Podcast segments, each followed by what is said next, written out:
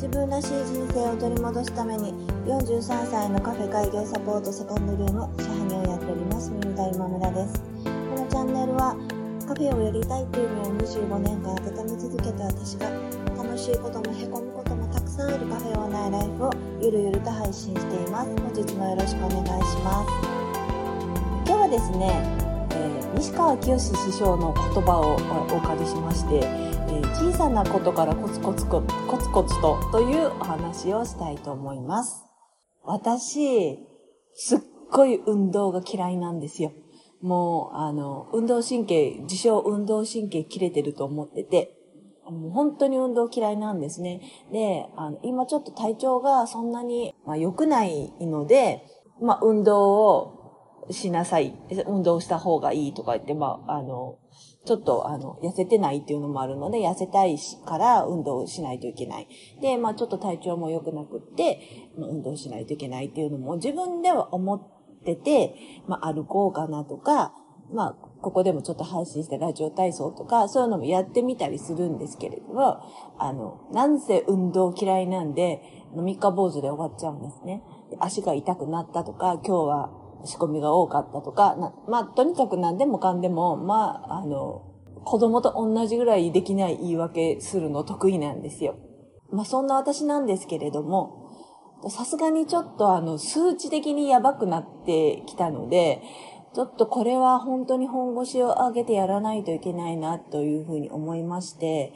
やっぱりちょっと歩こうかなっていうふうにあの思い始めたんですね。で、えー以前、まあ、10年近く前に、ちょっと体調が悪かった時も、まあ、少しずつ歩くようにして、最終的には結構2時間ぐらいは歩けるようになったんですよね。それでまあ、腰痛が治ったりとかいうこともあったの、まあ、あって、まあ、そういうちょっとせちっちゃな成功体験があるので、あやっぱり歩かないといけないな、っていうふうに思ったんですね。で、とは言っても、この暑さでなかなか歩こうってならないじゃないですか。まあ、運動の好きな方とかだったら割と、あの、ちょっとぐらい暑くても走ったり歩いたりするんだろうけど、まあそれでなくても私だ、もう本当に運動嫌いなんで、まあ暑いじゃ、焼けるじゃ、なんだ言ってやってなかったんですけれども、昨日まあ日曜日で、まあ本当は営業するはずだったんですけど、またちょっとレンタルキッチンの、え申し出がありまして、キッチンを貸していたので、夜、鍵を取りに行かないといけないってことになったんですね。で、歩くんだったらやっぱもう夕方から夜じゃないと無理だよなというふうに思って、まあとりあえず行きだけ歩いて帰りはまあバスに乗ればいいやと思って、まあ歩くことにしたんですね。で、まあ家族もちょっと夜みんな出かけてたので、まあ先にちょっとご飯の用意をして歩きに出かけたんです。で、まだ6時40分か45分ぐらいでこの辺まだ明るくって、割といい風も吹いてて気持ちが良かったんですね。で、ずっと歩きながらお店の方に来たんですけれども、まあその道中に思ったのが、やりたい、やりたいじゃないや、やりたくないことって、やっぱできないなというふうに思ったんですね。で、あの、今まで例えばこう歩かないといけないってなった時に、時間がもったいないから、じゃあせっかくだから家から店まで歩こうとか、そういうなんか、本当はやりたくないのにやらなきゃと思って作ってる目標って、やらない理由をすぐ考えちゃうし、まあ、そのその理由も嘘じゃななかったりするんですよね。で、それがきっかけになってどんどんなし崩しになっていくってこともあったけども、なんか、もうちょっと自分で叶えられるようなちっちゃい細切れの目標にして、それをやれる範囲でやるということにこう切り替えた方が、結果的にあの続くし、まあ続く方が結果的にいいのかなっていうふうに思ったんですね。やれないことを無理やり目標決めをして、結局やらないぐらいだったら、しょうもない目標でも積み重ねる方がいいのかなっていう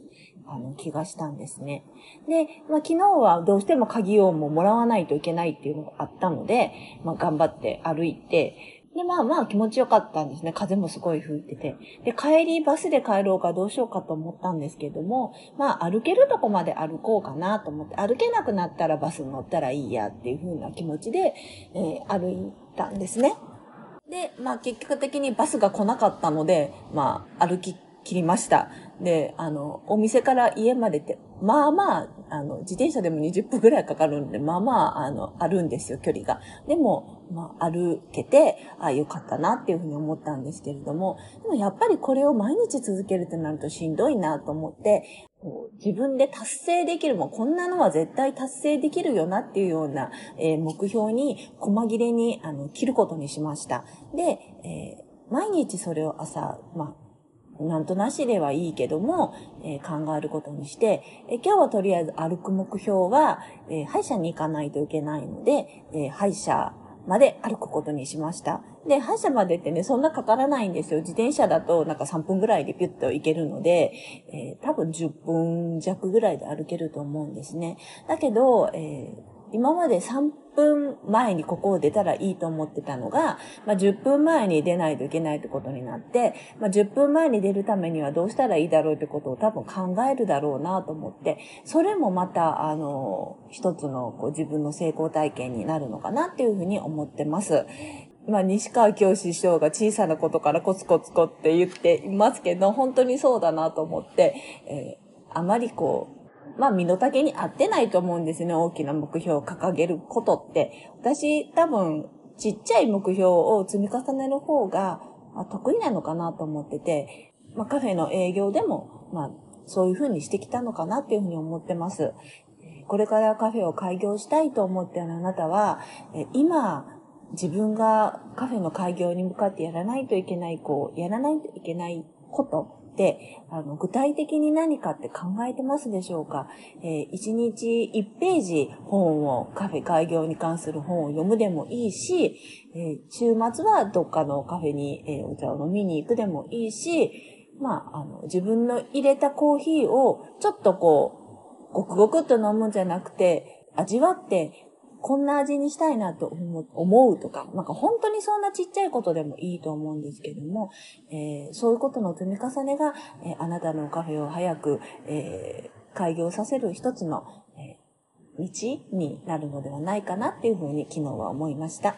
前の配信でも言ったんですけど、えー、私のお店は今年は史上最強に、まあ6年目にして、すごい大型夏休みを取ります。えー、大型休み夏休みを取ってもあんまり営業日数ない中で、レンタルキッチン借りたいっていうお申し出をいただいたり、イベントのお申し出をいただいたり、あと、え、カフェをやりたいっていう方の、ま、お手伝いをさせていただいたりと、いつもと違うものっていうのがたくさんあります。そんな8月なんですけれども、まあ、短いなら短いなりに、えー、楽しんで、え、毎日を営業していきたいというふうに思っています。今日も聞いていただきましてありがとうございました。セカンドルームでした。